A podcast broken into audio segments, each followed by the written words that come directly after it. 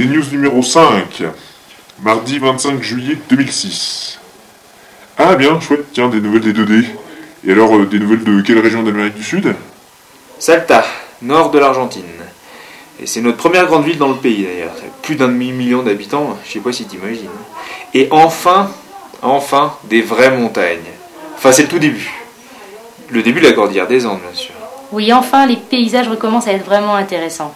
Une végétation luxuriante et une multitude de collines et de montagnes, dont certaines vont pour l'instant jusqu'à 5500 mètres, excusez du peu. Pour l'anecdote, cette région de l'Argentine, c'est l'un des premiers exportateurs mondiaux de citron. Et si tout va bien, c'est la dernière fois qu'on vous écrit d'Argentine. D'ici une semaine, nous serons en Bolivie. On a fait une mini rétrospective de ces trois derniers mois en vidéo. Et bien sûr, vous pouvez trouver notre bilan euh, sur le pays fascinant qu'on vient de traverser, à savoir l'Argentine, sur le site web.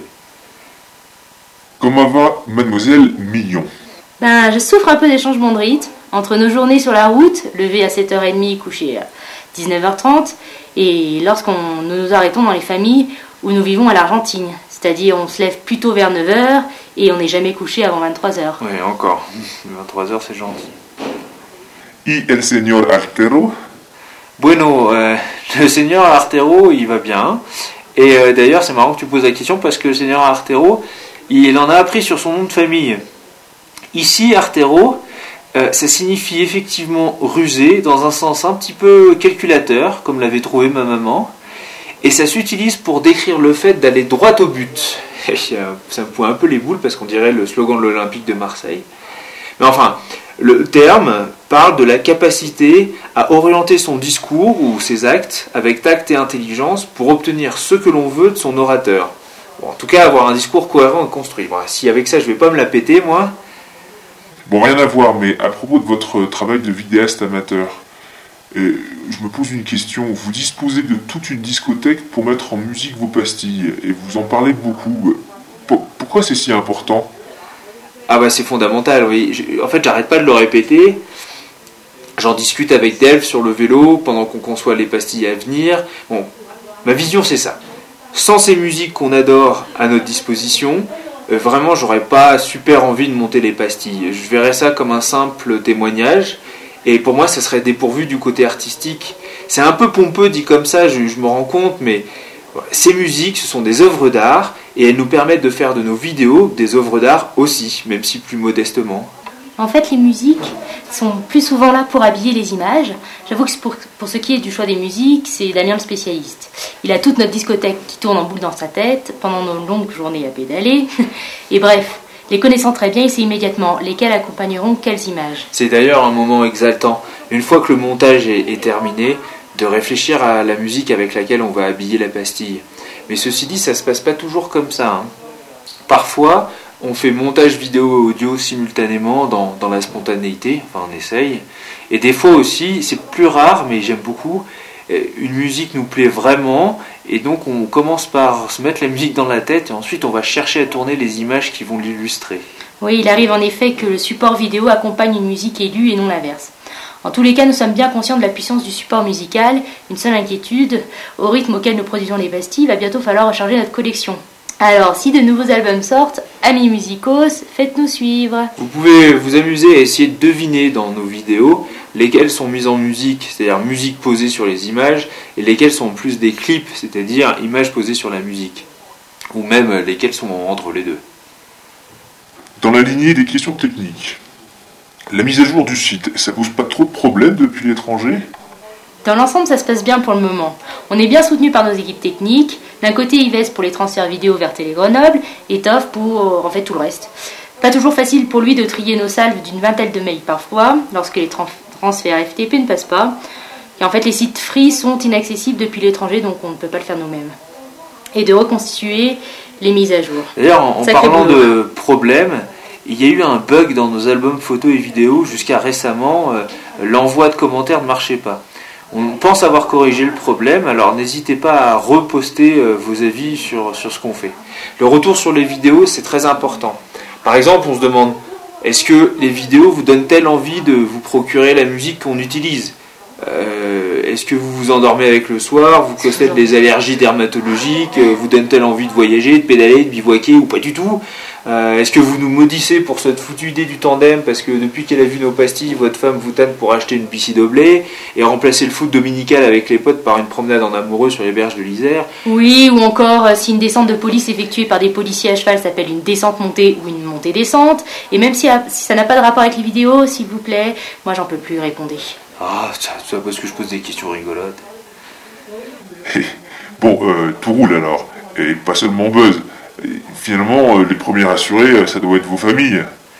Ah, la famille et les amis, dont certains semblent se soucier de notre devenir avec un instinct maternel attendrissant, tout mousquetaire qu'ils sont. Euh, de mon côté, j'avoue, le manque est dur à gérer. J'y réfléchis très souvent, particulièrement pendant les longues heures de pilotage-pédalage, quand les conditions imposent un repli autistique, selon la dénomination qu'en fait Fab, mon plus vieil ami et partenaire de voyage à vélo. En fait, ces moments de lutte contre les éléments, hein, qui nous privent de communication d'Alf et moi, et ça nous force un peu au mutisme. On se retrouve euh, chacun seul dans son corps et dans sa tête, avec son effort à gérer. Et dans ces moments-là, je pense, la vie que j'ai laissée derrière moi euh, ne me cause pas de peine. Les personnes que j'aime tant, si. Quand le voyage nous remet à notre place, à travers par exemple l'inconfort, l'épuisement, les galères, ou tout simplement quand je laisse mes pensées divaguer, peux pas m'empêcher de revivre intérieurement des instants partagés avec ma famille ou mes amis, et des fois ça me fend le cœur. Je me suis fait la réflexion qu'il m'est arrivé dans ma courte existence d'être privé de ceux que j'aime pendant de très longues périodes, comme par exemple quand je suis parti vivre en Allemagne, mais jamais d'une manière réunissant les deux éléments suivants. La nécessité de trouver du réconfort, que le voyage suscite souvent, comme je disais plus tôt, et surtout la conscience de la durée pendant laquelle il me faudra me passer de ces personnages qui font ma vie. Je crois que lors de mon année à Munich, j'ai dû voir amis et famille deux fois. Mais au moment de la séparation et jusqu'aux retrouvailles suivantes, je ne savais jamais pour combien de temps j'allais attendre. Je me disais, oui, tel week-end, je ferai un saut en France. Et puis les circonstances en décidaient autrement. Cette fois-ci, je suis parti avec la certitude de ne retrouver tous ces compagnons que dans un an, peut-être deux, on ne sait pas. Et franchement, ça change tout, dans la tête et dans le cœur. Et pourtant, euh, t'as eu le courage de partir. Euh, je veux pas être contrariant, mais euh, le courage a rien à faire là-dedans en fait. Euh, Je me souviens très bien, enfant, m'être cassé une dent le jour où ma grand-mère faisait des lasagnes. J'ai pas pu y toucher et j'étais complètement dégoûté. Tu vas me dire, il n'y a, pas de rapport. Bah en fait si. Passer à côté de ce voyage, ça m'aurait fait le même effet. Tu regardes le plat, ou la planète Terre en l'occurrence, en sachant pertinemment que t'y mordras pas. Alors il fallait bien le faire, c'était comme inévitable. La résolution de partir m'était chevillée au corps depuis trop longtemps. Et je pense que j'ai aucun mérite si je suis serein, confiant, si j'ai de la réussite, avec la base arrière que constitue ma famille. Et on ne peut pas imaginer plus fiable, plus aimant que ce cocon qui m'a permis de grandir entouré de tant d'amour et auquel se sont ajoutés avec les années euh, des amis d'une valeur inestimable. Avec tout ça, je ne peux qu'avancer l'esprit tranquille. Elle n'est pas en moi la véritable source de la réussite, c'est eux. Par exemple, toutes les mamans du monde sont pénibles. C'est un fait, je le critique pas, je le remets pas en question et je l'accepte. Savoir qu'un mail de détresse suffirait à faire venir ma maman à mon secours à l'autre bout de la planète, quel qu'en soit le coût, ça me rend comme invincible. C'est le meilleur des filets de sécurité. Je devrais pas raconter des trucs comme ça, ceci dit, moi, euh, maman va en profiter pour être encore plus chiante. Et toi, Delphine, euh, comment tu vis tout ça? Aujourd'hui, je profite pleinement de ce voyage qu'il y a un an à peine, c'était une aventure dont je me sentais pas du tout capable. Je pouvais même pas m'imaginer lâcher tout ce que j'avais petit à petit construit. Finalement, après une année de préparation difficile, monter le projet, jongler entre la vie professionnelle, l'investissement dans le projet Planète D, je savoure chaque instant. C'est bien plus facile à faire quand tout va bien que quand on est dans les galères, bien entendu. Dans ces moments-là, on se demande bien ce qu'on est venu chercher et putain de merde. Je, serais quand même mieux chez moi, dans mon canapé confortable avec un bon bouquin. Pour ce qui est du manque, eh bien, les amis et la famille, bien entendu, occupent mes pensées. Mais chaque jour est une nouvelle aventure et je n'ai pas temps de m'ennuyer, ni de souffrir de ce manque véritablement. Bien sûr que j'ai maman, quand j'ai maman en chat, j'ai un gros pincement au cœur. Je peux pas m'empêcher de me dire que je ne serai pas présente pour les moments importants, et comme pour accueillir des nouvelles venues qui arrivent cet été, la petite Morgane et la petite Anaé. Mais euh, vous estimez que le voyage vaut la peine de souffrir euh, de ce manque? Ah, claro. Euh, Par exemple, je me revois installé dans le patio de la maison de Esther Munoa, dans la ville de Dinfunes, au nord de la Sierra de Cordoba. je suis là, je viens de prendre une douche bien chaude et c'est autour de Delphes. Toute la ville retentit d'une procession catholique en l'honneur de la Vierge Marie. Esther, elle nous a ramassés sur la place de la ville le midi même, et toute heureuse de pouvoir parler français, en fait elle est d'origine libanaise et elle a appris le français. Elle nous a invités chez elle à manger des empanadas. Au moment où je vous décris, elle est partie à la messe et nous avons la maison pour nous. Une grande maison de type euh, moyen-oriental et colonial à la fois. Toute peinte de jaune. Bon, tout ça pour dire que l'hospitalité édifiante que nous rencontrons sur notre route nous permet en quelque sorte de substituer pour un temps euh, notre cocon familial qui nous manque, euh, avec des véritables moments en famille et des autres, même si on les rencontre que ponctuellement, des autres qui ont une vraie chaleur, des gens formidables. Et puis hormis cela, euh, l'aventure quotidienne, les paysages exotiques, les galères, tout ce qui fait le voyage, bah oui, oui, ça vaut le coup, oui. Alors, question saugrenue, euh, vous n'avez pas rencontré des gens connus? Comme des célébrités? Hmm, Non, pas vraiment. Mais on a reconnu certains d'entre vous dans la population locale. Comme Diego, le sosie de Wilfried, des marches, à Pigoué, dans la Pampa Humeda, il travaille aussi pour la télévision locale, comme quoi c'était un sosie bien réussi.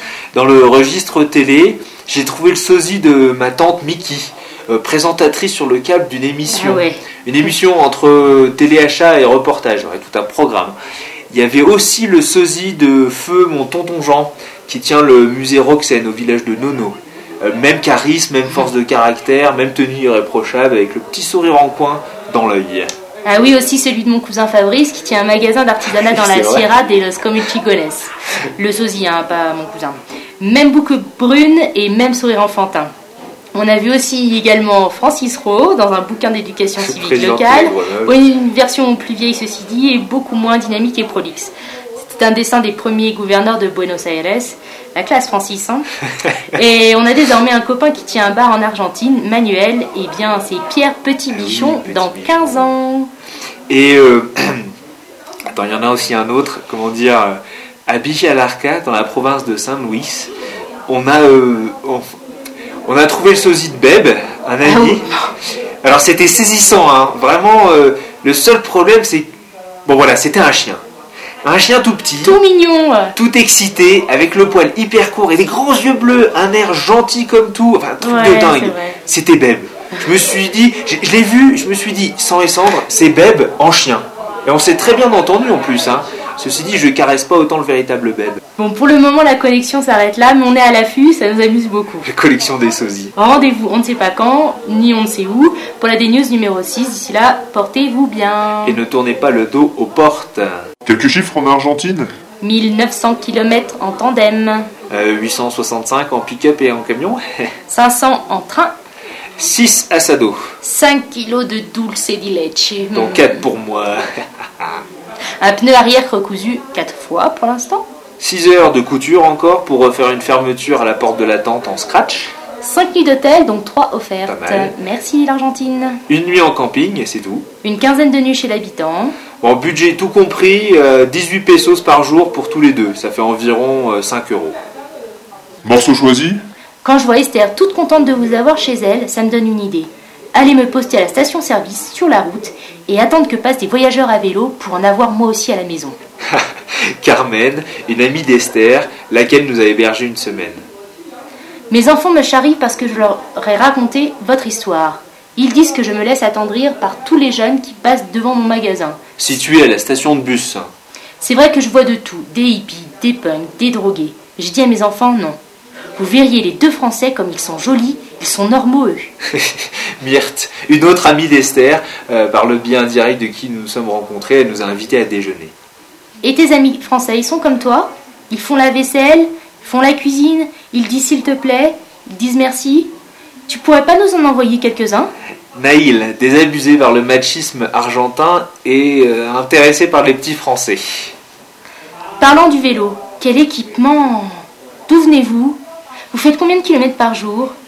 Mais comment vous faites pour prendre le maté? Un routier rencontré dans une station-service. S'adressant à moi. Quelle belle aventure à 15 ans une employée de station-service charmante, mais pas très physionomiste.